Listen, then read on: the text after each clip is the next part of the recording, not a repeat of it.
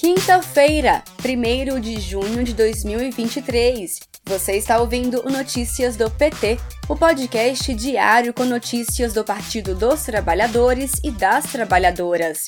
Eu sou Thaisa Vitória e trago para vocês os destaques do dia. A taxa de desemprego no país ficou em 8,5%. É a menor desde abril de 2015, segundo a Pesquisa Nacional por Amostra de Domicílios Contínua, divulgada pelo IBGE. O índice ficou abaixo das expectativas do mercado e do Instituto Brasileiro de Geografia e Estatística. A presidenta nacional do PT, Gleisi Hoffmann, comemorou nas redes sociais.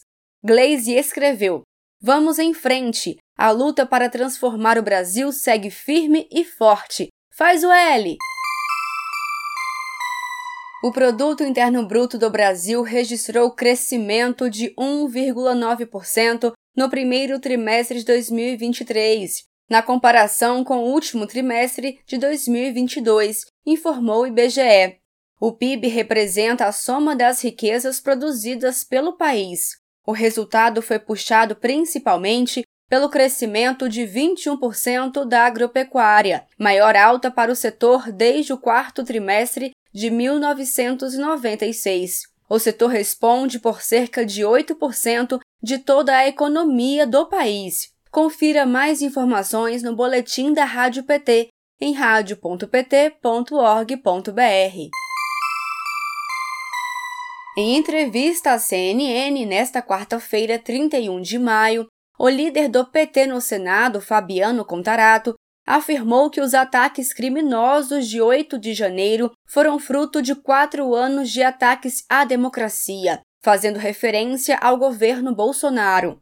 Contarato destacou esperar que a Comissão Parlamentar Mista de Inquérito, que investiga os atos golpistas, haja conforme determina a Constituição. Ouça a entrevista na íntegra no podcast da Rádio PT no Spotify.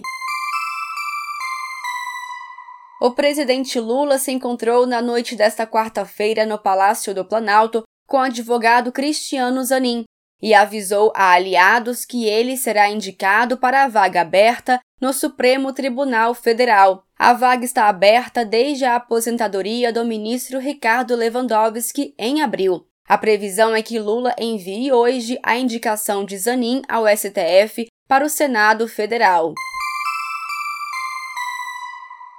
Nesta quinta-feira, o presidente Lula se encontrou com o ministro da Secretaria de Relações Institucionais, Alexandre Padilha. Depois, teve reunião seguida de almoço com o presidente da República da Finlândia. Na agenda oficial do presidente está previsto ainda conversa com o ministro da Fazenda, Fernando Haddad, e depois com o senador Davi Alcolumbre.